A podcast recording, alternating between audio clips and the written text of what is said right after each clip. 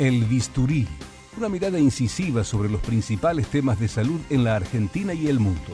Realidad sanitaria, tecnologías, medio ambiente y medicina deportiva, con la conducción del doctor Eduardo Cerdá y el periodista Gustavo Muñoz. Martes 21 horas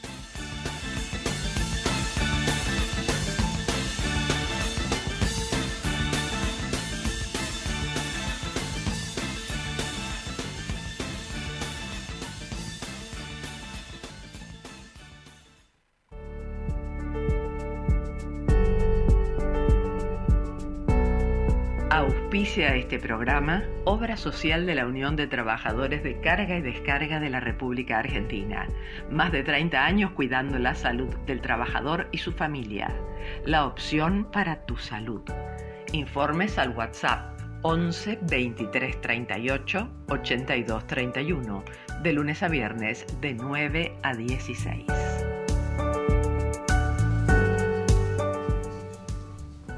¿Qué tal amigos? Cinco minutos pasaron de las nueve de la noche. Estamos en este Bisturí por Radio del Pueblo, nuestro querido programa que ya lleva muchos años en el aire y ahora en esta emisora a partir de este año nuevamente.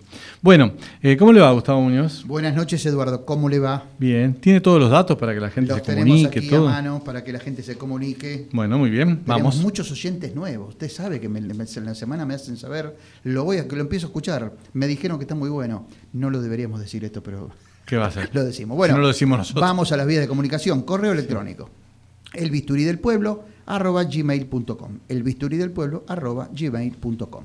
Hay una línea de WhatsApp 4427 2562. 4427 2562.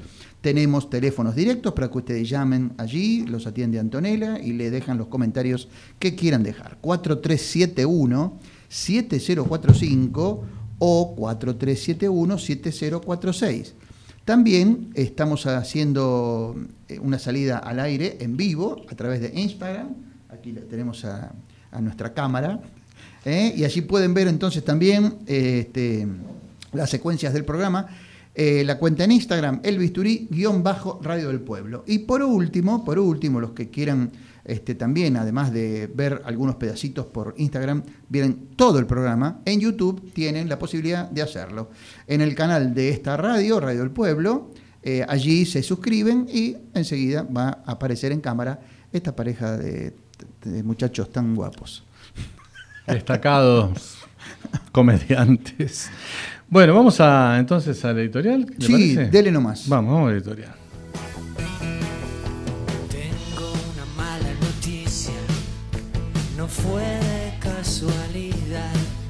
Yo quería que nos pasara y tú y tú lo dejaste pasar. No quiero que me perdones y no me pidas perdón. No me niegues que me buscaste. Nada, nada de esto. nada de esto fue un error. Nada de eso fue un error. No voy a hablar de la foto. Bueno, muy bien. No mencionaré la fiesta de cumpleaños, ese brindis que duró casi cinco horas, con vajilla múltiple, plato de sitio, copa de vino y champán, y torta con velita que la primera dama sopló ante la algarabía de una docena de desbarbijados invitados. No me interesa hablar de la foto. Del escandaloso Olivos Gate en esta semana en la que ratoncitos de variado pelaje abandonaron el barco del error presidencial y otras ratas gordas y feas aprovecharon el desliz de algún traidor que viralizó la imagen, haciendo enojar a la jefa que por solo un par de horas no supo qué decir, además de homologar al primer magistrado con algunos compañeros a quienes en otros tiempos mandaba a suturarse zonas traseras y bajas con el proctólogo. Y en un continuado de reclamos, toneladas de buenas piedras que nada tienen que ver con el ex gordo del mortero, se colectaron en la puerta de la Quinta de Olivos y de la Plaza de Mayo, recordando los 109.000 muertos por COVID. ¿Puede ser que un cumpleaños infeliz haga peligrar la supremacía oficialista en las elecciones? No parece. Para el otro Fernández, el Aníbal, el tema no daba ni para tres días. Estaría durando un poco más. Ah, debe ser por el feriado largo, pensamos acá, ¿no? Dolor de cabeza para los precandidatos de la provincia. El sismo los hizo salir por todos los medios a tratar de minimizar los efectos tóxicos y mucho del fuego amigo agitó un poco más las internas del frente totalitario, o sea, el frente de todos. Gritos desgarradores de Alberto en la matanza que les confieso me hicieron temer por la salud de sus coronarias. Sesudos análisis escatológicos de Luis Delía, para quien todo fue una cagada. Parámetros interminables de la candidata Victoria, poseedora de una parleta y logorrea admirables, capaces de enmudecer hasta el mismísimo Luis Majul. Una tranquila Eve de Bonafini aseverando la irresponsabilidad del presidente y por supuesto echándole la culpa a Macri y a Vidal. Claro. Toda esta preciosa armonía con 5 millones de contagiados y el horrible que responde ser el país de la región con más casos de muertos por millón. ¿Estamos vacunando? Un poco más, pero no suficientemente. Se va contrarreloj en un territorio caliente, la provincia de Buenos Aires. El gobernador exitoso, su ministro de Salud y sus asesores sanitarios no previeron algo básico. Faltan vacunadores. Uh, qué qué Sí, dato, ¿no? faltan. ¿no? hay aplicadores, ni enfermeros, ni auxiliares de enfermería que alcancen. ¿Causas? Anote, ministro Kreplach. Por ahí le sirve. Los vacunadores becarios que entraron en mayo y que la Cámpora destinó a cualquier local desdeñando los muy buenos centros de vacunación bonaerense, todavía no cobraron los miserables 45 mil pesos por 30 horas semanales de lunes a viernes. Siga anotando, ministro. Genios de la pandemia. La demora de la entrega de los títulos a los licenciados en enfermería recibidos en el 2020. En 2021 ya se graduaron 900. Enfermeros que podrían ayudar bastante en esta contingencia. Nada de esto fue un error. Hmm.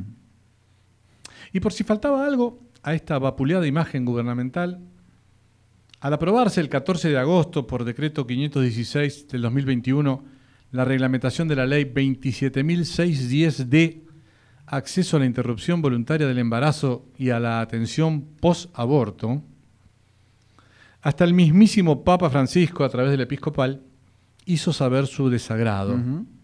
No solo por esto, sino también por el globo de ensayo a destiempo del presidente sobre la legalización de la marihuana. No hablé de la foto, hablé de la película, de esta película de terror que nos estrenan día a día y que algunos se ocupan, como siempre, a echarle las culpas a otros. O a otra, en este caso.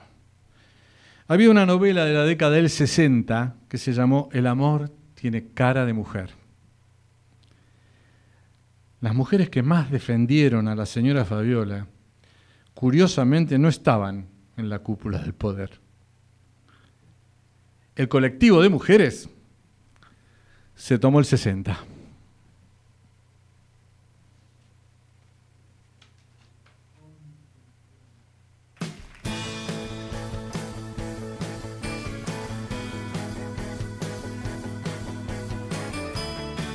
Bueno, Muñoz, opiniones. Bueno, mire, no, en realidad suscribo todo lo que está diciendo, pero hay una cosa casi simpática que quisiera decir respecto a la foto. Yo sí voy a hacer una referencia a la foto. ¿Sabe que hay alguien en esa foto que dijo esto no está nada bien? El Ay, perdón, pe- entró el perro. Efectivamente. Ajá. Dylan, fíjense, miren, si no lo, no lo han observado, miren la cara de Dylan en la foto, en, un- en el costado izquierdo de la foto. Es, tiene cara de preocupado. Dice, acá estamos haciendo macana. ¿No es cierto?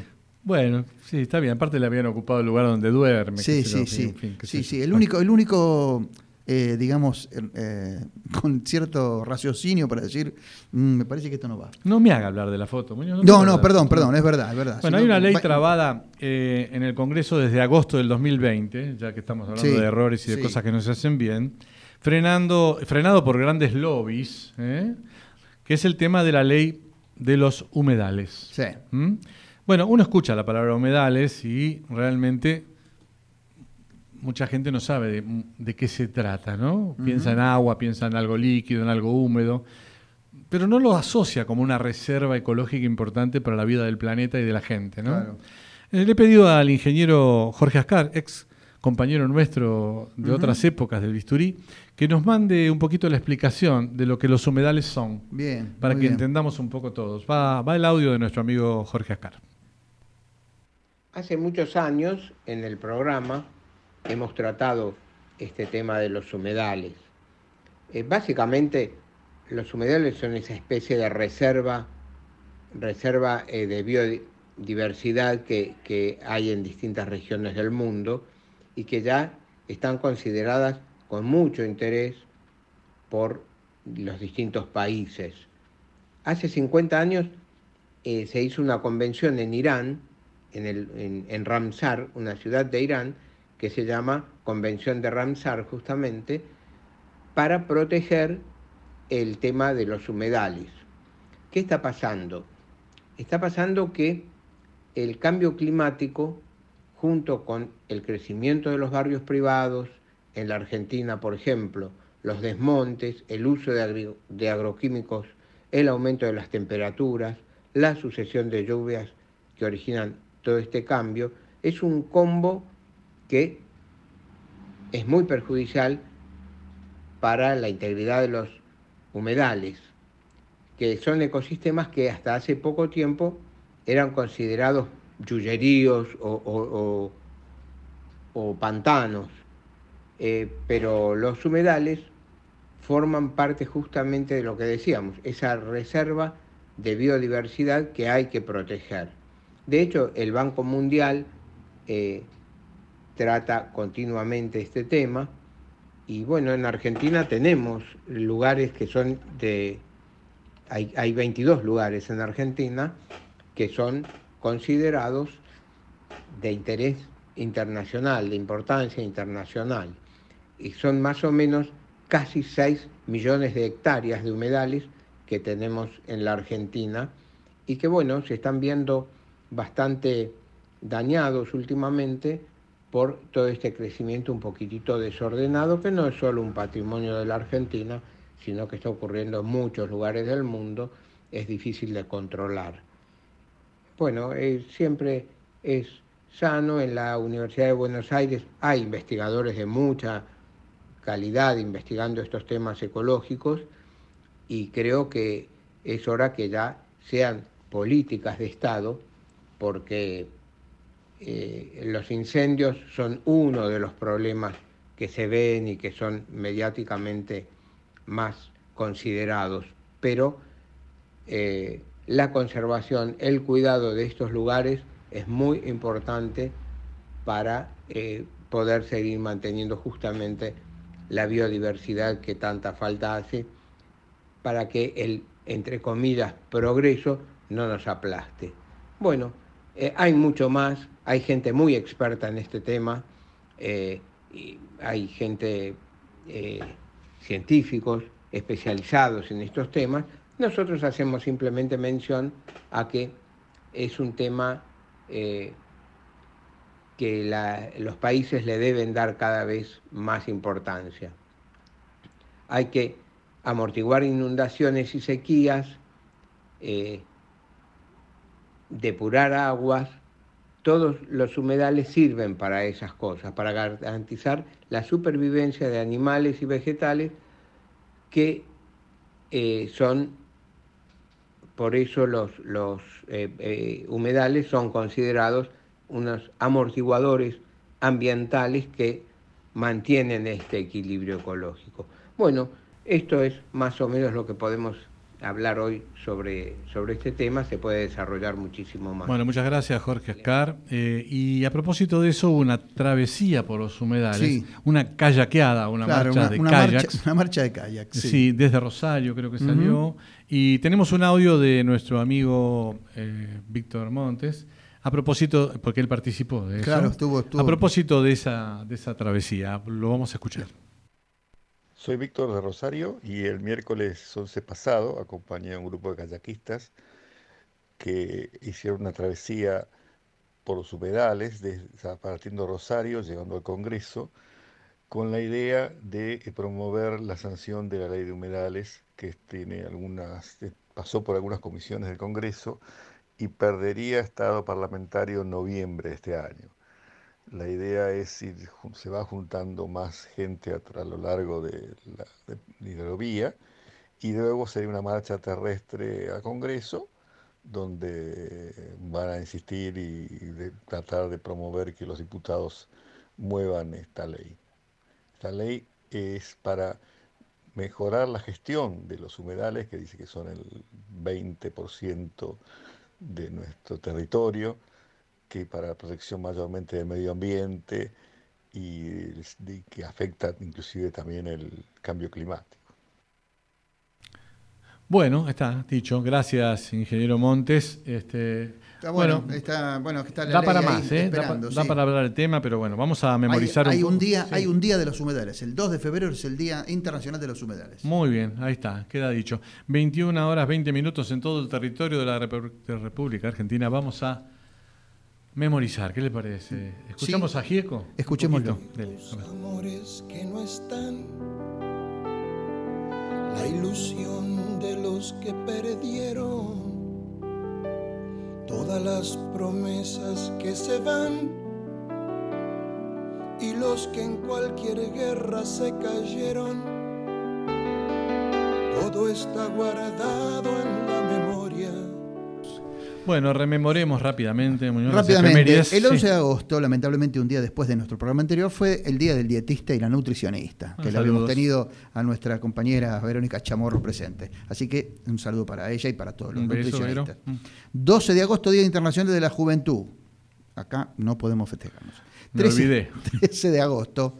En 1910 muere Florence Nightingale, ¿eh? famosa enfermera de origen británico, una pionera de la enfermería moderna y creadora de lo que se entiende conceptualmente por enfermería. ¿Es la del shh? no? no, no, no, no, no, no, no, era, era, una modelo. Era una modelo, sí. Pero era la que inventaba. exactamente, sí. El famoso cuadro haciendo shh. Sí, este, claro, era famoso, estaba, en todos, lados y sí, sí. También fue el Día Mundial de los Zurdos, permítame decirlo como, este, como partícipe. ¿Usted tiene un hijo zurdo? Yo tengo un hijo zurdo en los pies. Ah, en los pies. En los pies. con el pie. Pero escribe con la derecha. Bueno, dicen que los, zurdos tienen hijos zurdos. Así sí, sí, no fue en este caso, porque no, es zurdo completo. Bueno. Que es el caso de Messi. Messi es zurdo con los pies, pero escribe con la derecha. Mire usted. Este, es el mismo caso de mi hijo con unos millones menos. Bueno, saludos a, saludos a Joaquín, al, pobre Joaquín. 14 de agosto, 1881, Carlos Finlay, el médico cubano, presenta en la Academia de Ciencias de La Habana una prueba irrefutable de haber descubierto el mosquito propagador del paludismo. 15 de agosto, la Academia eh, de París, en 1884, la Academia de Medicina, aprueba el método Pasteur de curación de la rabia. Pasamos por último al 17 de agosto.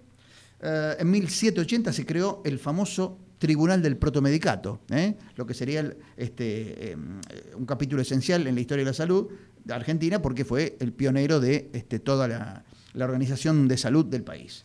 Pero bueno, mire, me quedó el, 15 de agosto brevemente, en 1988, Julio Palmás, el médico argentino, patentó el stent, que, es un hecho importantísimo en la historia de la medicina. Muy, muy importante. ¿Sabe qué vamos a agregar a las efemérides de la semana que viene? A partir de la semana que viene, las memorias de los hechos recientes, para que queden, digamos, para que Aníbal no tenga razón. ¿Qué le parece? Vamos a recordar. Vamos a recordar lo que pasó en la última semana. Pasó tal día. No, no, en el último año. Ah, bien, bien. ¿Saben qué? No me olvido. Bueno, claro, sí, sí. Sí, lo vamos a. Lo podemos ir armando. bueno, muy bien. 23 minutos pasaron de las 9. Vamos a escuchar un poquito a Bob Dylan. ¿Qué le parece? Sí, como no. Dele.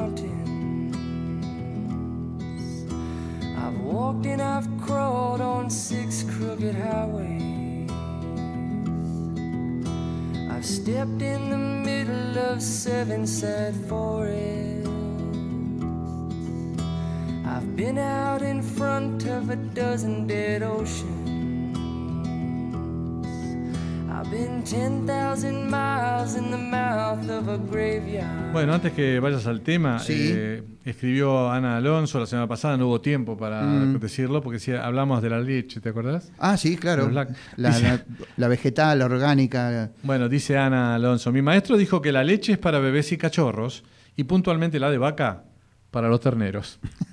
Bien, gracias. Saludos, Ana. Bueno, vamos con el tema que nos Bueno, eh, este tema que escuchábamos recién de Bob Dylan se llama, en, castellano, Una fuerte lluvia va a caer. ¿no? Y es una letra escrita en los años 60 que contiene este, un montón de advertencias de lo que sería el mundo un poquito más adelante, porque entre otras cosas Dylan dice, he andado en medio de siete bosques sombríos, he estado delante de una docena de océanos muertos, oí el sonido del trueno que rugió sin aviso, oí el bramar de una ola que puede anegar el mundo entero. Voy a regresar antes que la lluvia comience a caer. Caminaré hacia el abismo del más profundo bosque negro tomé cuatro o cinco frases, dice cosas, un montón de cosas interesantes. Y lo asociamos a lo que vamos a hablar ahora, que son advertencias que han sido llamadas código rojo de los científicos ante la crisis climática que se está viviendo de hace unos cuantos años. Se difundió recientemente un informe del panel intergubernamental de cambio climático y allí se, se conocieron pruebas sobre las alteraciones del planeta por las emisiones de gases contaminantes. Eh, La conclusión es que si no se reducen, la salud de la gente y el ambiente empeorará aún más durante la próxima década, que ya está bastante complicado. Más de 200 científicos especializados en clima hicieron un reporte que significó un código rojo para, la futuro, para el futuro de la humanidad. El informe es crudo, ¿eh? Por la rapidez con que se está calentando la atmósfera del planeta, como consecuencia de la emisión de gases de invernadero o generadas por actividades humanas. Eh, ahora hay más evidencias de que se está produciendo un aumento de las olas de calor, las lluvias extremas, las sequías intensas en las regiones del planeta, en diferentes regiones del planeta. Los científicos dijeron, o dieron, perdón, tres mensajes principales, estos llamados códigos rojos, tras hacer la revisión de todos lo- los estudios que habían acumulado. Hay actividades de los seres humanos que están provocando un calentamiento rápido y generalizado. Es verdad, esto ya lo sabemos, pero está un poquito más extendido. La concentración de dióxido de carbono en la atmósfera ha alcanzado un nivel más alto en al menos los últimos dos millones de años. Como resultado de esas emisiones, las temperaturas se están calentando eh, rápidamente, están subiendo. Los gases de efecto invernadero se liberan fundamentalmente mediante actividades humanas. Desde la revolución industrial, las emisiones no han parado de crecer hasta niveles insólitos. El segundo código rojo, el clima extremo, está aumentando y seguirá empeorando. Las olas de calor son más frecuentes y más intensas. Las tormentas descargan más lluvia provocando inundaciones. Las sequías son cada vez más calurosas y secas. Los científicos están descubriendo que esas tendencias están directamente relacionadas con la influencia humana en el clima y va peor en peor. El planeta, según los científicos, cada vez más cerca de sobrepasar los puntos de no retorno es decir, alcanzar cambios irreversibles en el sistema climático. Vamos al último código rojo, que es al menos esperanzador. Dice, si los seres humanos reducen las emisiones, los peores impactos de la crisis son evitables. Aunque el planeta seguirá calentándose a corto plazo, los científicos afirman que aún hay tiempo para evitar un cambio climático catastrófico y definitivo. Si se toman medidas ahora, supondría un rápido descenso de las emisiones de las centrales eléctricas y los autos en las próximas décadas, deteniendo esencialmente el uso de los combustibles fósiles, que es lo que más jode, con perdón de la palabra. Hace más de 10 años, en la querida Radio del Pueblo, estábamos en el Bisturí por entonces, En la vieja sede de Radio del Pueblo. ¿eh? sí, en la calle Montevideo, y mm, dijimos varias veces en varios programas sobre la, eh, el avance de la- del agua, del mar, sobre las costas, y una de las cosas que dijimos que en el 2050 muchas costas y, de- y deltas iban a hacer desaparecer Claro. viviendas, a lo- por ejemplo, Miami era una de las Eh, una de las propuestas, fíjate que ese derrumbe que se produjo en Miami quizá tenga que ver también Algo, con algo la corrosión de- del mar y con alguna cosa subterránea, quizá. Pero también dijimos que la temperatura iba a ir aumentando en los próximos 50 años hasta 2 grados. Ahora ya se sabe que faltan unos 20 años para que tengamos un grado y medio más de temperatura, lo cual pasa a ser problemáticamente difícil para el ser humano y para la supervivencia Sí, en muchos sí. puntos del planeta. Así que bueno, pasó Tokio, pasó París, ahora no sé cuándo es la próxima. El Es- próximo protocolo. Sí. Y eh, sucesivamente Estados Unidos, China y algunos otros han venido boicoteando todas las medidas de... A, lo- a los protocolos poca bola. Esta es la que vos hacías referencia que son muy necesarias Sí, para, sí. para llevar adelante. Bueno, vamos a seguir adelante con el programa. En segundos serán las 21.30 en todo el territorio de la República Argentina y vamos a llamar al doctor Penedo mientras escuchamos al doctor de.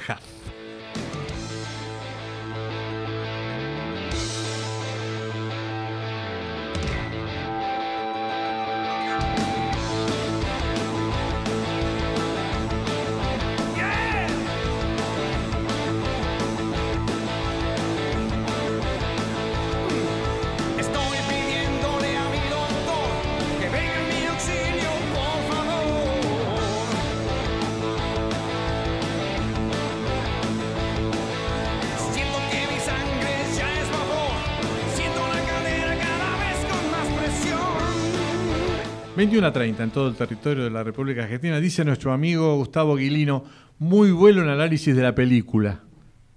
Se está refiriendo al tema del editorial, seguramente, porque es otro que no quiere fotos, sino que quiere películas. Claro. Gracias, querido Gustavo Tavo- Tano, te mandamos un abrazo desde acá.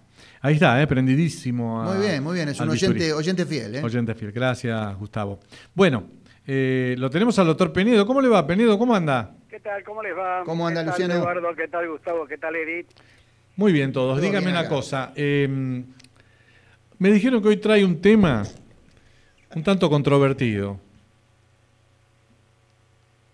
¿Es verdad eso? Se me está cortando, no, no escucho bien. No, dec- decía Eduardo que tenés un tema picante. Ah, sí, no, pero le voy a... Quieren saber... No sé qué interferencia tengo en el teléfono. ¿eh? ¿Ustedes quieren saber por qué elegí este tema? A ver, dale. Espere, porque acá tenemos a la AFI que me está investigando y dicen que ahí le han levantado el tubo. ¿Puede ser? Eh, sí, pues mira, ya puede ser. Ah, le está- le- lo están espiando, Penedo. Guarda con lo que va a decir. Mauricio todo lo sabe, Luciano. Le explico algo. Eh, como últimamente cada día uno descubre una cantidad nueva de forros en este país, Upa. se me ocurrió que había que saber cuál era el origen. Ajá. ¿No Bien. le parece? Está muy bien, está muy bien. Usted si va a decir una forrada, dígala cerca del, del teléfono, por favor. Bien pegadito a la bocina. A. Estoy tratando de Ah, hacer- está perfecto ahí. Se está escucha, bien, sí. bueno, Sí, muy sí. bien. Se escucha bien. Porque usted Bueno, se relaja y lo deja ir como si fuera un satélite. Y en realidad no, no es así. Les cuento rápido cómo es esto. Dale. En cuanto el ser humano descubrió que el sexo estaba relacionado con este, la enfermedad y con la concepción, trató de controlar estas dos cosas y empezó a utilizar intestinos de animales este, para evitar la concepción y para evitar enfermedades. Los primeros registros del uso de preservativo son de Egipto, 3.000 ante- 3.000 años antes de Cristo, y utilizaban intestinos de ovejas en las relaciones sexuales. En Egipto, al menos desde el 1000 antes de Cristo, se utilizaban también fundas de tela sobre el pene. Y dice que hay una leyenda del rey Minos, 1200 años antes de Cristo, que hace referencia al empleo de vejigas natatorias de pescado o vejigas de cabra para retener el semen. En China utilizaron flautas de papel y cera. Y en el siglo XVI se describía el preservativo como una vaina para el pene confeccionada con lino y destinada a evitar la transmisión de la sífilis. El primer condón con fines anticonceptivos, se suele decir que por esto tiene el nombre de condón, que había sido por un médico, eh, que era el supuesto médico de Carlos II de Inglaterra, Lord Condon, que a, medi- a mediados del siglo XVII había inventado Eh, este Lu- aparato. Luciano, ¿hay alguien intentando en tu casa hablar por teléfono? Porque se escucha el, el- todo el, te- el Sí, no, tecleo pero de, lo- esto de es los una botones. interferencia que tengo, nadie está hablando. Ah, ¿no? Otro. Esto es una interferencia que hay que apareció hace un tiempo y hay días que Ah, caramba. Bueno, aparece y días que no aparece. A mí me habían dicho que vos eres un tipo peligroso en estos temas y que te iban a investigar, pero Sí. bueno, no esperaba que fuera tenga- tan peligroso. Puede ser que me tenga... No, evidentemente voy a tener que hacer algún reclamo o algo porque Sí, sí, está Acá me en informan que es desde la cárcel de Batán que están tratando de interferir tu, tu, tu- Bueno. tu editorial. Bueno, no, Este- habíamos quedado en Lord, el Lord Condon. Bueno, esto de Lord Condon aparentemente es una leyenda porque hubo investigadores que lo, lo- lo estudiaron y parece que nada que ver. Parecería ser que el nombre de Condon evoca la etimología latina condus, que para los romanos significaba receptáculo. Parece que la cosa anda más por ahí. El preservativo más antiguo está expuesto en el Museo del Cairo. Fue fabricado hace 3.500 años y apareció en la tumba de Tutankamón. ¿En la tumba de 2000 quién? En la tumba de Tutankamón. Ah, mira. En el año 2000, el Museo Británico de Londres expuso por primera vez los preservativos más antiguos del mundo que se conservaban alrededor de 450 años. Fueron encontrados en excavaciones hechas en un castillo en Inglaterra, corresponden a ejemplares del siglo XVI, XVII y XVIII, y llama la atención que son tan finos como los que se fabrican actualmente, con látex. Eran fabricados con intestinos de animales, están cosidos cuidadosamente en una extremidad, mientras que la otra tiene una cinta que permite tenerlo eh, colocados eh, en la cintura. Según los expertos, estos preservativos estaban destinados a hombres que frecuentaban casas de prostitución. Bueno, el preservativo en buen estado de conservación más viejo del mundo fue exhibido en el año 2013 en un museo de Australia. Está intacto y posee varias características especiales. Es del año 1640. Y escuchen esto. Escuchen esto, puede usarse varias veces y posee un manual de usuario escrito en latín. Está fabricado con 100% de tripa de cerdo y tiene una especie de cinturón también para ajustarlo. El libro de instrucciones que acompaña este preservativo recomienda que el usuario lo sumerja en leche, hirvien- en leche hirviendo antes de utilizarlo para ablandar su aspereza y además evitar el contagio de enfermedades de transmisión sexual. Pero que era un chinchulín. O sea, Bueno, esto era lo que decía el manual. Y Claro. lo mejor de todo esto era la posibilidad de usarlo varias veces. Solo había que lavarlo con agua tibia y llenarlo con un polvo tipo talco para su preservación. En 1870 apareció el primer preservativo de caucho. Y en realidad la primera revolución profiláctica, si así puede llamarse, llegó a comienzo del siglo pasado, en 1930, cuando surgieron los preservativos de tal látex que desplazaron los de caucho. Eh, a pesar de estos avances, su uso recién se popularizó en la década de 1900, en la década de 1960 y explotó a mediados de la década de 1980 cuando la aparición del SIDA obligó a extremar las medidas de protección. Bueno, hay modelos clásicos de color, con sabor, fosforescentes, texturados, con espermicida y algunos hasta incluso vibran. Eh, no, no, no vienen incorporados al celular por ahora. ¿eh? bueno. Eh, Una, vos una preguntita, Luciano. Ahí en el historial de- del, del preservativo, ¿dice eh, en algún momento que eran rígidos en, en algún momento de su historia? No, No. yo, por yo tenía, menos no lo tenía- encontré. te había que- leído algo parecido alguna vez. No, yo no, no lo encontré. Lo que encontré sí que le- muchas veces los engrasaban porque para que no se secaran. Digamos, supongo que era para darle mayor elasticidad, ¿no? Es más, dice que este que encontraron este, así tan antiguo era tan delgado como, como los actuales de látex. Sí. Bueno, eh, el que apenas un 15% de la población los utiliza de manera habitual como método de protección. Y el uso disminuye el, el riesgo de enfermedades como gonorrea, clamidia, hepatitis B, hepatitis, VIH-Sida, el herpes genital, el papiloma humano y la sífilis. Actualmente, escuchen esto, se consumen por año en todo el mundo unos 12 mil millones de preservativos. En Argentina llega a los 180 millones de unidades y esto genera un movimiento económico en el país de 10 mil millones de pesos anuales. El 70% de las ventas se realiza a través de kioscos, un 20% en farmacias y el 10% restante en supermercados. Y acá voy a una cosa que muchas veces nadie lo sabe y que muchas veces no lo explican ni siquiera en las clases de educación sexual. ¿Y qué es el riesgo? Ahí todo el mundo piensa que utilizando el preservativo no hay riesgo de embarazo. Y sin embargo, de repente, gente que lo usa dice quedó embarazada. Y esto se debe al mal uso del preservativo, porque después de tener una relación sexual, muchas veces hay un cierto juego erótico sin preservativo para la segunda relación y quedan en la uretra gotas de semen, que de ahí viene el embarazo. Ah, mirá. Bueno, y por último, el 13 de febrero se conmemora el Día Internacional del Preservativo. 13 de febrero. Mire, no lo tenemos en las efemérides. Lo vamos a agregar. Ya le estoy agregando una cosa nueva. Bien, muy bien. Bueno, Bueno, Luciano, muy Buenísimo, muy interesante. bien. ¿eh? Estamos tratando de investigar este, con la gente de las antenas y todo, a, A ver. ver. de dónde carajo viene todo ese digitado permanente que lo único que hace es interrumpir su charla. Yo lo que diría es que vaya y haga la queja sí, correspondiente. sí, sí, voy a en- tener que hacer algo porque ya... Sí.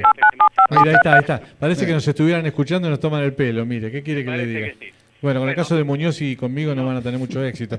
Pero usted es un señor con bastante pelo, así que, bueno. Nos hablamos el martes que viene. Bueno, Gracias, no. Luciano. Chao. Un abrazo. El doctor Luciano Penedo, el doctor interferido.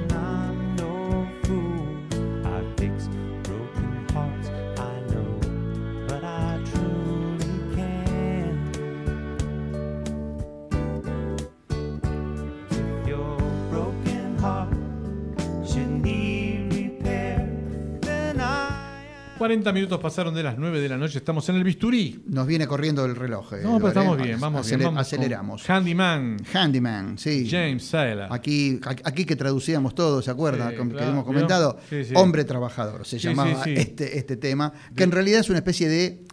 Handyman es más como el personal de mantenimiento, ¿no? Es verdad, es Sí. verdad. Sí, bueno, un saludo para Feliciotti que le encanta la música en inglés, ¿eh? que nos debe estar escuchando. Pero nuestra- lindo, lindo tema de Taylor. locutora, ¿eh? ¿Y por qué hablamos de los trabajadores? No sé, dígame Porque usted. vamos a, a ver esta polémica que se ha desatado últimamente. La Unión Industrial, este, tratando de defender un poquito a sus representados, es decir, al, al empresario y al simple empleador de una ferretería, este, planteó no pagar salarios a quienes no vuelvan a trabajar en forma presencial por no vacunarse. ¿eh? Esto se ha planteado en todos los ámbitos, en muchos ámbitos laborales. No, yo no me quiero vacunar, eh, no voy a trabajar porque me voy a- a contagiar. Es una sucesión de complicaciones y desde la UIA han dicho, bueno, nadie puede obligar a alguien a vacunarse, pero tampoco aceptar que vuelvan al, al- al medio laboral con el riesgo para otros trabajadores. Obviamente, Obviamente, ese es bastante... Además, y antes de empezar a, leer algunos este, conceptos interesantes al respecto, que hemos recibido de la eh, consultora Octopus, a quien le, le- le agradecemos esta, esta nota que voy a comentar ahora. Antes de eso, vamos a, a poner una eh, red explicativa del tema. El- la relación laboral este, tiene obligaciones y derechos para el trabajador obligaciones y derechos para el empleador. La principal obligación del empleador es pagar el salario. Y la principal obligación del trabajador es prestar servicios. Esto es lo que llama el sinalagma contractual. Yo te doy 5 mil pesos, vos me das una camisa. Esto es así. Eh, esto se está rompiendo este- en esta situación. No hay prestación de servicios.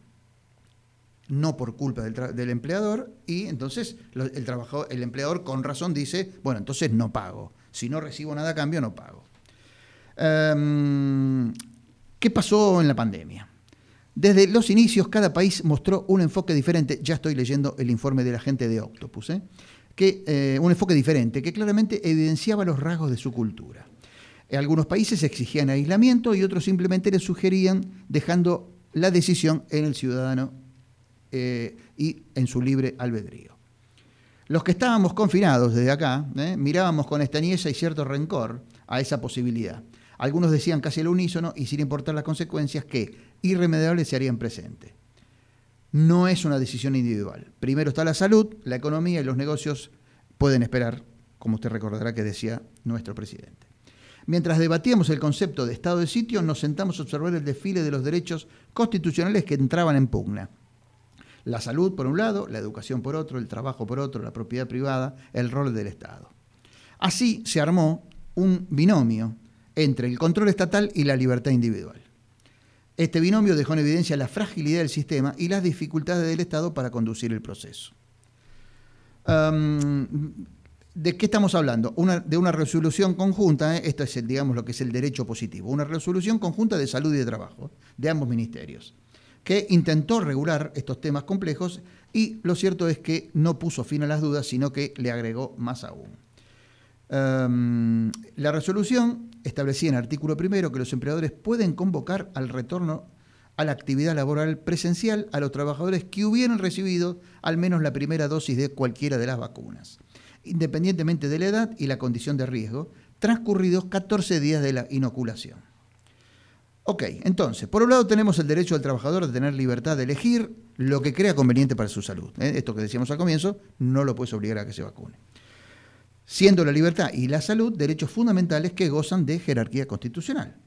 Por otro lado, y en pugna, el derecho del empleador a no tener que abonar la remuneración si el trabajador no cumple con la prestación de tareas, lo que explicamos al comienzo, conforme lo establece la legislación, entendiendo la remuneración como la contraprestación por la tarea realizada.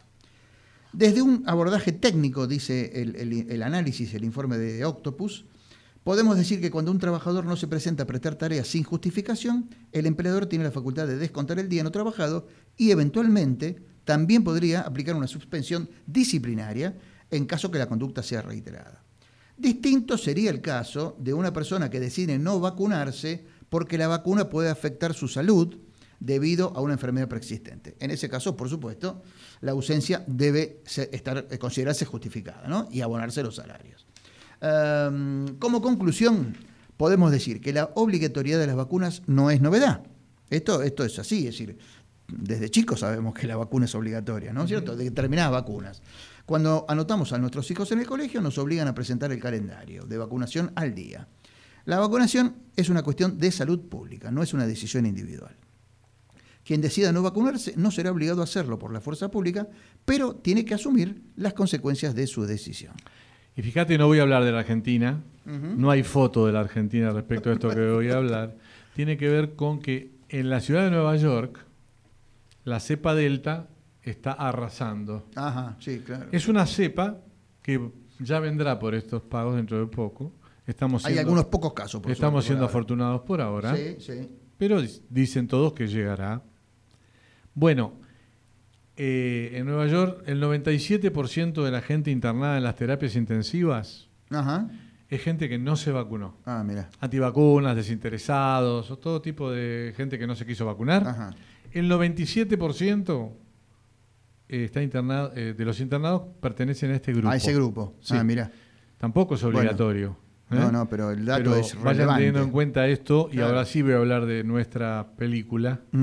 Vayan teniendo en cuenta eso todos aquellos que no se quieren vacunar por Sí, estos lares, claro, ¿no? claro, tal cual. Mire, ya que tenemos un minutito más para el próximo bloque, le voy a leer una carta al país. Ah, a ver. De- Sí, lo escuchamos. Sí, este, bueno, firma Laura Robert y dice así: No me entregan un medicamento para poder sobrevivir. Ajá. Durante cinco años recibí la medicación que me está evitando un trasplante de corazón de parte primero de Incluir Salud, exprofe, hasta diciembre de 2020.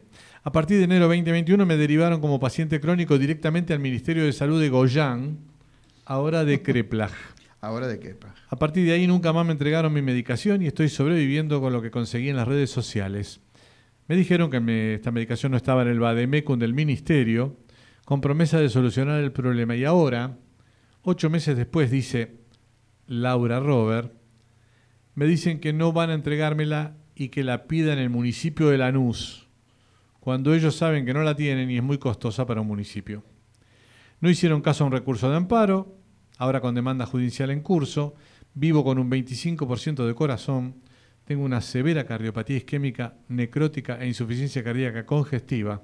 Cuando comencé con este tratamiento en el 2016, no llegaba a la lista de espera y me daban dos meses de vida. Ujú. Después de tomarlo comencé a hacer una vida normal, cuando antes no podía levantarme de la cama. Según el Ministerio de Salud, tengo que quedarme a esperar la muerte, porque ellos no van a hacer nada. Firma Laura Robert en una carta al país del viernes 13 de agosto, o sea, el viernes pasado. ¿eh? Ya casi son las 21 y 50 en todo el territorio de la República Argentina. Vamos al bloque siguiente. ¿Qué te parece, Muñoz? Sí, dele nomás. Escúcheme, antes del, del bloque le digo. Sí. Graciela Feliciotti muy contenta con Handyman. ¿eh? Ah, ¿le gustó? Sí, Bueno, escribió. Yes, Handyman. Así que no sé, supongo que. Bueno, le dedicamos entonces Sí. el tema Y hay, a- y hay a otra oyente cuyo nombre no quiere, no quiere dar a conocer, Ajá. que dice, si hay rígidos, ¿para qué usan la pastilla azul? No sé qué habrá querido decir con esto. Ah, pero, no, no, Pero no, bueno, pero bueno, pero no, Habría. el- el doctor En Penedo explicó momento- que No había en ese momento No, no, no, y explicó que no, no, en la historia no encontró los Y rígidos. otra pregunta para Penedo para la semana que viene de Graciela Feliciotti, justamente. Ajá. Dice, ¿qué, qué, qué es mejor, látex o silicona? Ah, no sé. No sé, bueno, hay que... Queda ahí, queda ahí no, pendiente. No ¿eh? sé, salgo tampoco. Bueno, vamos, vamos al próximo bloque.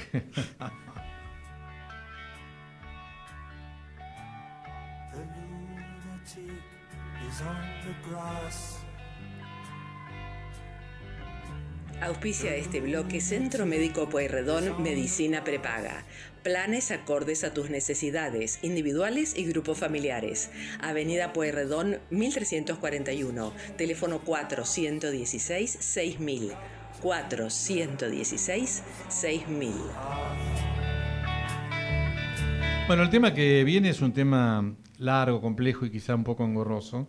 Quiero hacerlo más bien popular porque tiene que ver con lo que se denominaría un recreo cerebral. Ajá. Es decir, ante todo lo que está pasando normalmente en la vida, es decir, eh, los estudiantes, los laburantes, los tipos que trabajan en tecnología, eh, los que dan capacitaciones, los que estudian, los que trabajan, que siempre están sometidos a una serie de horas hombre bastante intensas y que- y, que, les pueden ir eh, de alguna manera alterando su, su funcionamiento cerebral y, y su relación.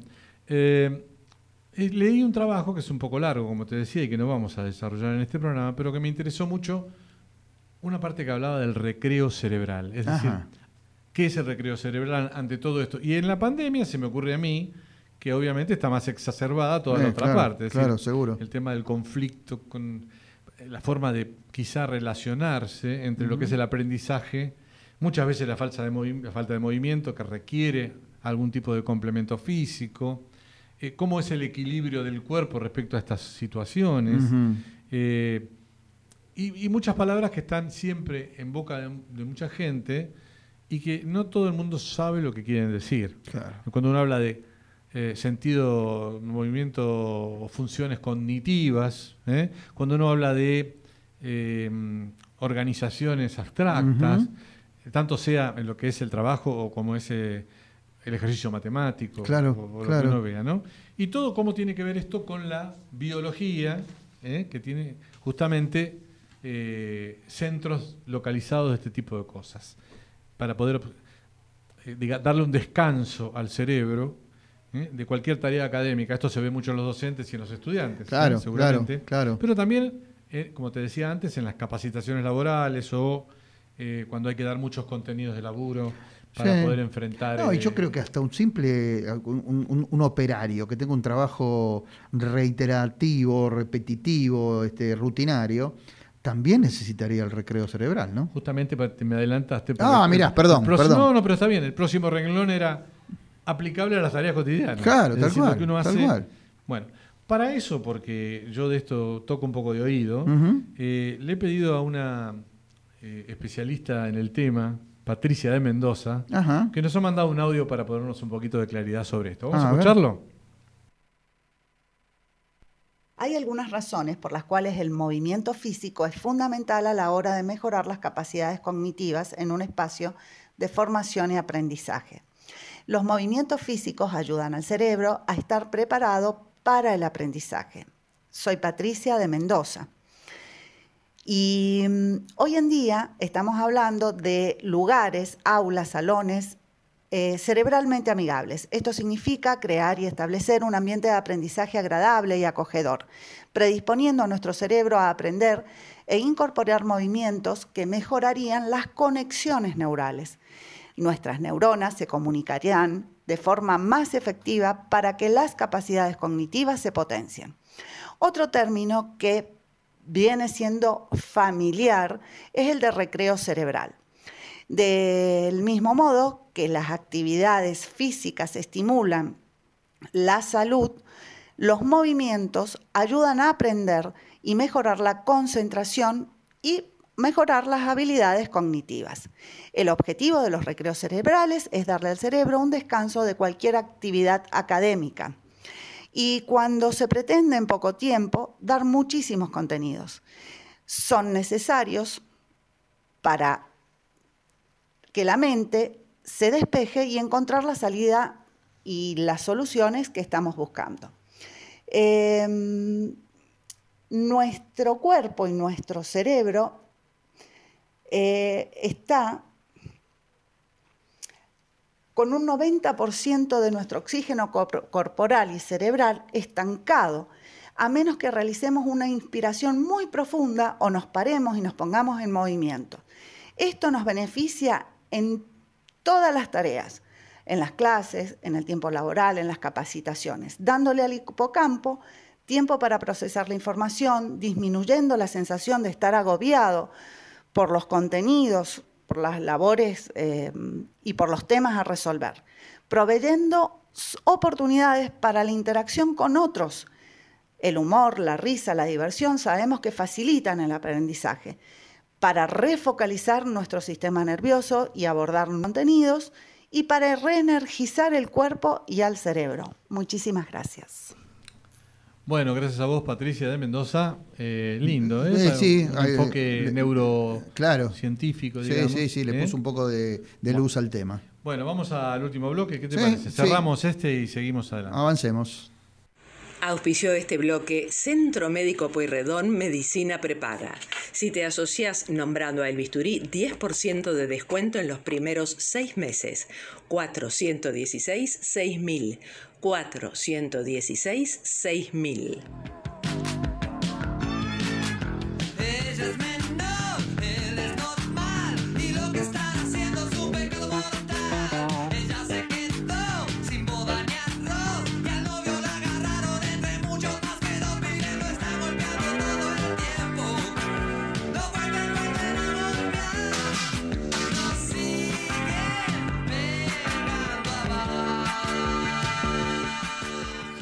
García nos sigue pegando abajo. Comentarios de algún oyente, Sí, amigo. eh, nos escribe Gustavo D'Amore vía WhatsApp y dice, escuché en otra radio que- eh, decir que el trabajador que decida no vacunarse, que no necesariamente tiene que ser una antivacuna, dice, puede asistir al trabajo firmando un compromiso de cuidados a tener para la convivencia.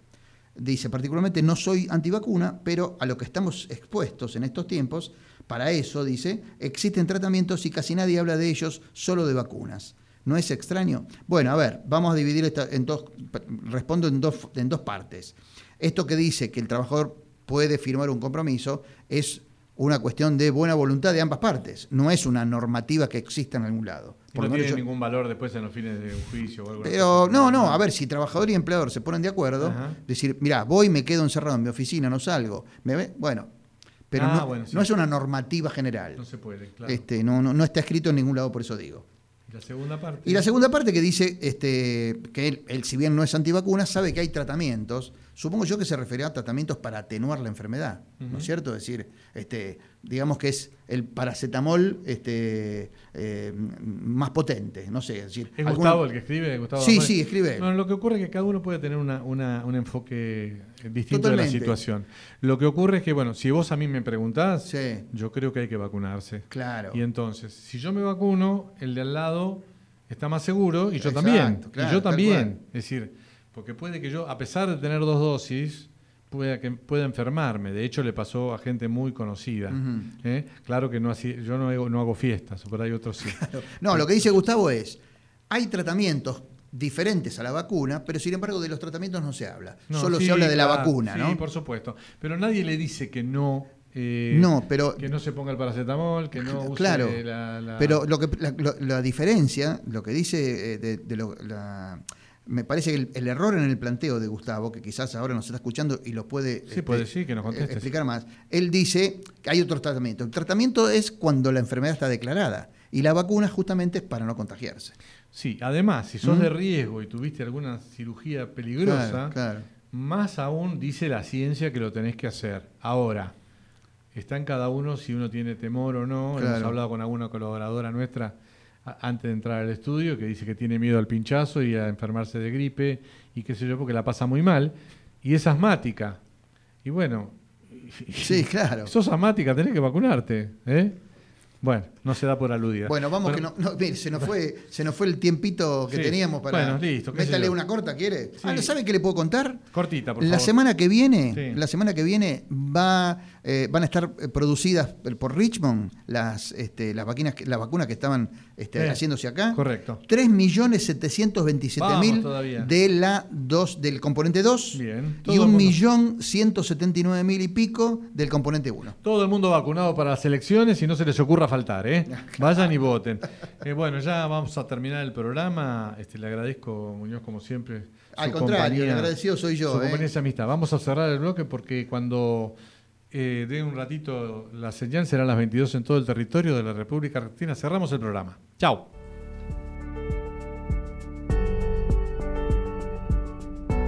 Auspició este programa Obra Social de la Unión de Trabajadores de Carga y Descarga de la República Argentina.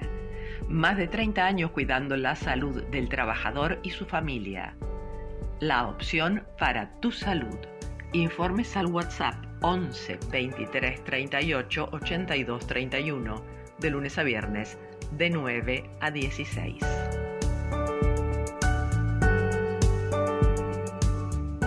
Es la hora 22. Un minuto